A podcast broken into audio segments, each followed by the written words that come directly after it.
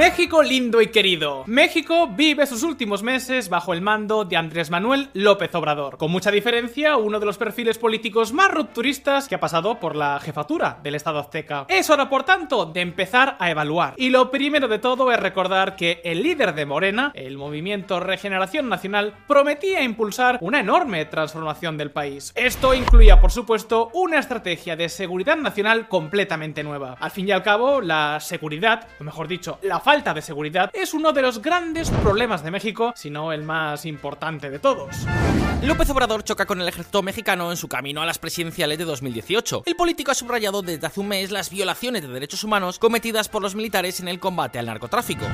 Polémica por la propuesta de amnistía criminales en México del precandidato presidencial López Obrador. Durante la última década, López Obrador ha criticado la estrategia de combate al crimen organizado a través del despliegue del ejército y la marina en las calles, sustituyendo a las fuerzas civiles policiales. Sin embargo, al final, parece que México cambió a AMLO más de lo que AMLO cambió a México, al menos en materia de seguridad. AMLO anuncia 50.000 millones de pesos adicionales para la Guardia Nacional. AMLO buscará que el ejército y la marina realicen labores permanentes de seguridad pública para abatir la inseguridad. La pregunta es, ¿es en este campo muy diferente el México que deja López Obrador del que recibió en 2018?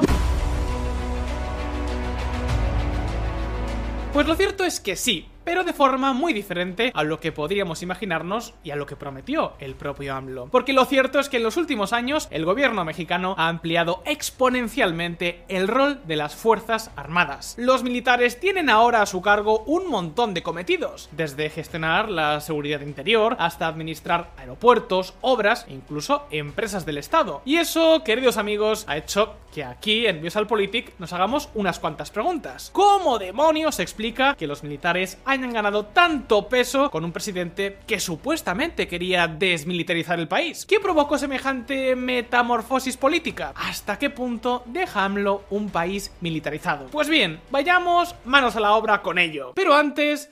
¿Te has parado a pensar en lo que te estás perdiendo por no usar Surfshark? Lo primero de todo, y más importante, es la seguridad en la red. Con Surfshark tu actividad online está fuertemente protegida cifrada y a salvo de ojos curiosos. Además, con Clean Web te despides de los anuncios y el malware. ¿Y qué pasa con los emails? Con Surfshark Alert te enterarás al instante si alguien ha intentado filtrar tu información. Pero aún hay más. Surfshark es la primera VPN comercial con servidores en más de un centenar de países. Vamos, algo así como un pasaporte global a golpe de clic. Podrás acceder a cualquier contenido bloqueado por ubicación. Y si te preocupa tener que elegir en qué dispositivo usarlo, Tranquilo. Con la misma cuenta puedes proteger todos tus dispositivos, ya sea tu móvil, tu tablet, la tele o el ordenador. Además, por ser parte de la comunidad Visual Politic, podrás disfrutar de 3 meses extra totalmente gratis usando el código Politic, acabado en K. Y dicho esto, continuemos con nuestro vídeo de hoy.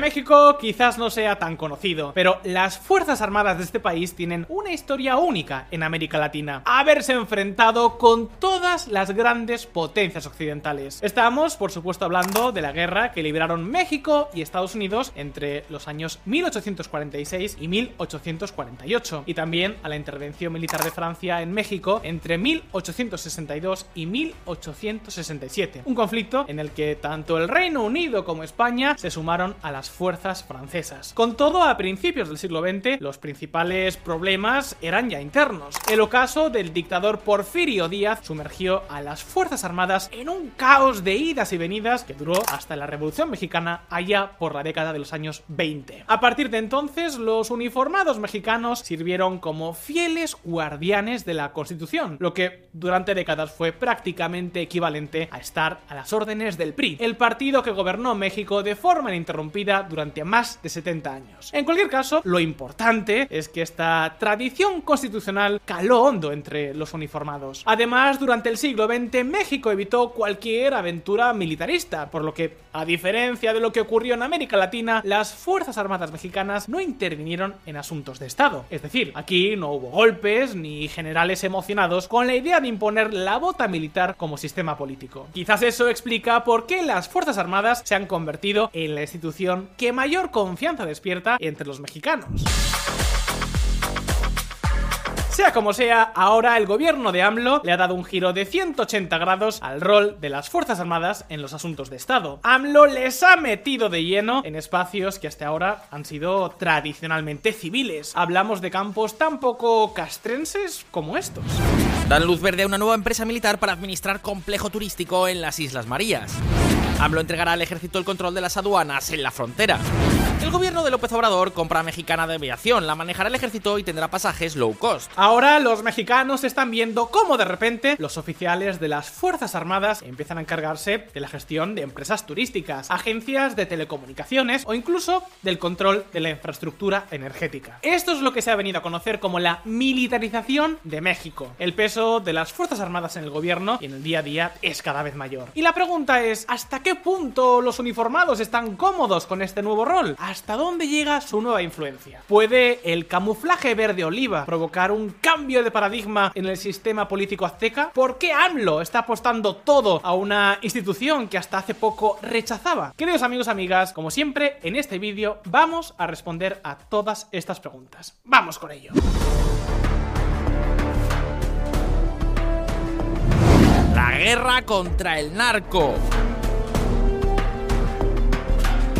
No es ningún secreto, México tiene un problema por encima de todos los demás, el narcotráfico. Un problema tan grande que frecuentemente llega a sobrepasar las capacidades convencionales de las fuerzas de seguridad. Eso al menos es lo que pensó el presidente Felipe Calderón cuando en 2006 le declaró la guerra a los narcos. Como he subrayado, hoy el crimen organizado representa la mayor amenaza para la seguridad, la libertad y la tranquilidad de los mexicanos. Es un enemigo que no conoce límites. De esta forma, a partir de finales del 2006, el gobierno mexicano comenzó a emplear progresivamente a efectivos del ejército para apoyar a la policía en operativos contra los cárteles. Poco a poco, la asistencia militar se fue haciendo cada vez más común hasta que prácticamente se convirtió en el operativo habitual. Entonces, los territorios que lograban ser asegurados permanecían bajo control militar. Asimismo, en paralelo se comenzaron a crear grupos de autodefensa, también conocidos como las guardias comunitarias. Estos grupos estaban compuestos por familias agrarias que se armaban para poder defenderse de los narcos. ¿Y sabéis qué ocurrió entonces? Que los cárteles también empezaron a armarse hasta los dientes y ese fue el comienzo de una terrible pesadilla. Hallados en México 24 jóvenes rematados a tiros. Haya muertos a dos investigadores de la matanza de 72 inmigrantes.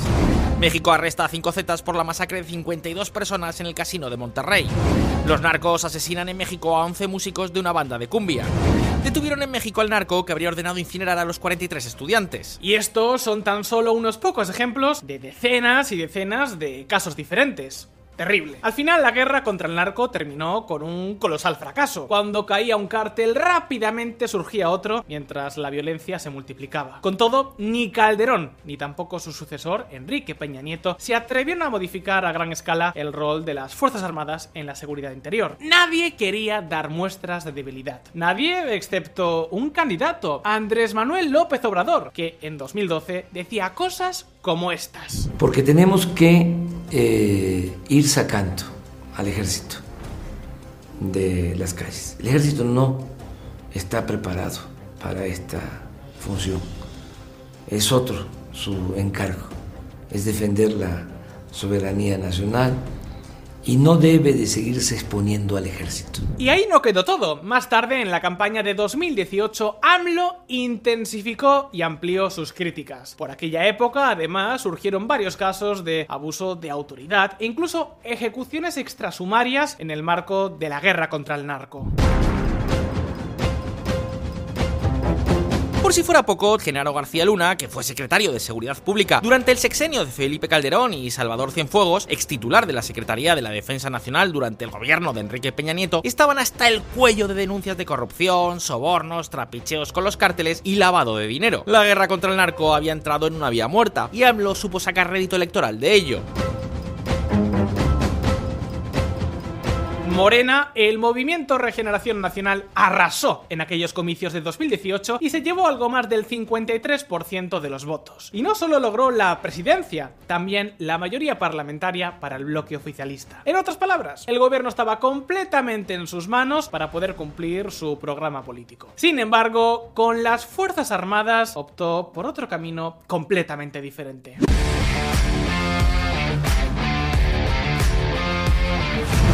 Regañados a consentidos. AMLO prometió sacar al ejército de las calles, pero en cuanto llegó al poder hizo exactamente lo contrario. López Obrador se convirtió en presidente de México el día 1 de diciembre de 2018. Pues bien, tan solo durante sus dos primeros años al frente del gobierno mexicano militarizó prácticamente la misma cantidad de funciones que el resto de gobiernos durante toda la década anterior. Fijaos, la mayor parte de tareas y competencias traspasadas a los militares tienen que ver con la gestión de las obras públicas o el medio ambiente. Sin ir más lejos, hace poco aquí en VisualPolitik os hablamos del Tren Maya. Lo hicimos en un vídeo que montamos en colaboración con Harvard International Review. ¿Os acordáis? Pues como os dijimos, el Tren Maya también tiene al frente a los militares. Son ellos quienes están pilotando su construcción. Con todo, incluso a pesar de esta apuesta, el gobierno de AMLO sí mantuvo alguna de sus promesas de campaña respecto a las Fuerzas Armadas y la seguridad. Al menos lo hizo durante algún tiempo. No se han detenido a capos porque no es esa nuestra función principal. Que no se puede enfrentar el mal con el mal. Y estamos convencidos que fue un error grave, un crimen, del haber declarado la guerra a la delincuencia al inicio del gobierno de Calderón. Pese a todo, desde la llegada de AMLO al poder, el presupuesto de las Fuerzas Armadas también se ha disparado. Aunque claro, esto tiene trampa, porque también han asumido muchos más roles. Es decir, que su peso en el presupuesto público ha crecido y mucho, aun cuando la mejora en las funciones estrictamente propias de las Fuerzas Armadas ha sido mucho más limitada. Pero más presupuesto, nuevas funciones, los militares empiezan a ser omnipresentes en la administración mexicana. Están por todas partes. Y la pregunta es, ¿por qué AMLO cambió tanto de opinión? Pues al parecer, este fue básicamente el motivo. Fijaos. AMLO expuso entonces su doble plan para combatir ambos problemas. En primer lugar, dijo quiere dar a los militares más poder y autoridad en las operaciones antinarcóticos porque es el menos corrupto de todos los organismos de México y puede ser el más eficaz. Señaló, sin embargo, que para ello sería necesaria una reforma constitucional, pero se mostró convencido de que podría conseguirlo. Es decir, que AMLO confiaba en que los militares fueran menos corruptos y por tanto más eficaces. De esta forma, cuanto menos cosas queden en manos de los civiles, pues mejor que mejor. Y eso es lo que explica que a finales de 2022 anunciara una de sus medidas más chocantes. Fijaos. El Congreso mexicano aprueba que la Guardia Nacional pase a control militar en medio de críticas. ¿Y qué tiene esto de particular? Os preguntaréis. Pues que la Guardia Nacional fue creada por el propio AMLO en 2019 con la idea de que fuese un cuerpo civil y no militar. Era la forma de sacar al ejército de la seguridad en las calles. Sin embargo, en 2022 tuvo que recular y de qué manera. Acabó entregándole su juguete favorito, la recién creada Guardia Nacional, a los militares. La evolución de la criminalidad y la violencia fue tan mala que no le quedó otra. Pero la gente en nuestro país le tiene confianza al ejército y le tiene confianza a la Secretaría de Marina y le tiene confianza a la Guardia Nacional. De hecho, este no fue su único cambio de opinión, ni muchísimo menos. AMLO siempre consideró un error la guerra contra el narcotráfico. Ahora, sin embargo, tiene una opinión bastante diferente. Sí cambié de opinión ya viendo el problema que me heredaron. ¿Cómo enfrentar el problema de la inseguridad. Está bien cambiar de opinión cuando uno se equivoca, no pasa nada. No lo estamos reprobando ni mucho menos. El problema es que tampoco está claro que esta estrategia esté funcionando. O bueno, qué diantres, es que no está funcionando. Solo tenemos que echar un vistazo a la gráfica de homicidios para darnos cuenta de que esto no carbura bien. Fijaos. Casi dos décadas de intervención militar en seguridad pública no han logrado poner fin a la violencia implacable de los cárteles mexicanos y han propiciado innumerables atrocidades cometidas por soldados y marinos, con casi total impunidad. Hoy México no solo está atravesando una de sus etapas más violentas, sino que además nunca antes las Fuerzas Armadas habían tenido tanto protagonismo. Ahora bien, en esta ocasión nuestra intención no es centrarnos en la seguridad. Lo que nos importa en esta ocasión es ver cómo AMLO ha entrado en una sorprendente carrera para militarizar el país a toda velocidad. Y eso, queridos amigos, es algo que trae consigo algunos problemas. ¿Queréis saber de qué estamos hablando? Pues vamos con ello. Las tres sombras de la militarización mexicana. Por regla general, la militarización de funciones y competencias públicas que vayan más allá del mundo castrense no suele dar buen resultado. Básicamente porque los militares tienen una especialización muy particular. Aunque es verdad, el caso de México es muy particular. La corrupción, la violencia, la falta de confianza en las instituciones civiles. En cualquier caso, el proceso de militarización que está sacando adelante AMLO plantea algunas dudas y algunos problemas. Por ejemplo, en primer lugar, el gobierno mexicano le está dando las Fuerzas Armadas voluminosas partidas presupuestarias para construir obras públicas, gestionar aeropuertos o encargarse de campañas de publicidad para centros turísticos. El problema es que esto reduce la capacidad de control y fiscalización de todos esos fondos. ¿Por qué? Pues exactamente por esto. Las Fuerzas Armadas recurren sistemáticamente a clasificar y resguardar la información de sus dependencias bajo el argumento de que no se comprometa la seguridad nacional, la seguridad pública o la defensa nacional. Rastrear y evaluar el uso de los recursos públicos se vuelve entonces sumamente complicado. Es lo que vimos que está pasando con el tren Maya. Cada vez son más los contratos que los militares asignan de manera bastante discrecional, con poca o ninguna transparencia y sin cumplir todos los requisitos legales de las licitaciones públicas. Ya sabéis, el argumento es siempre el mismo seguridad nacional.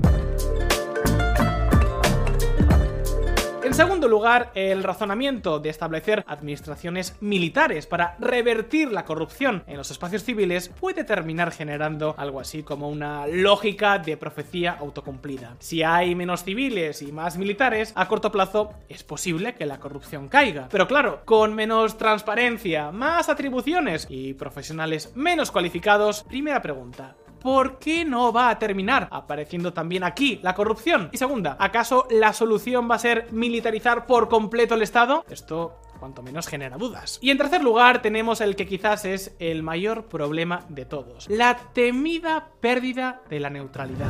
El intento de que la delegación a las Fuerzas Armadas amarre las manos a futuros gobiernos también implica una mayor partidización de las Fuerzas Armadas, su progresiva identificación con un proyecto político específico y algo más serio, implica la pérdida de la neutralidad, una característica esencial para las instituciones que cumplen tareas de Estado y que las Fuerzas Armadas en México por décadas lograron mantener. AMLO está convirtiendo a los militares, o al menos a sus altos mandos, en auténticos políticos. Y eso puede llegar a ser un problema muy importante. ¿Aceptarían los militares a un gobierno que cuestione su trabajo? ¿No tendrán acaso preferencia por aquellos líderes políticos que les prometan más influencia, poder y presupuesto? Y si son más honestos, como dice AMLO, para administrar puertos y obras públicas, ¿por qué no lo serían directamente para gobernar? Ojo, que la historia nos enseña que tenemos que preocuparnos de estas cosas.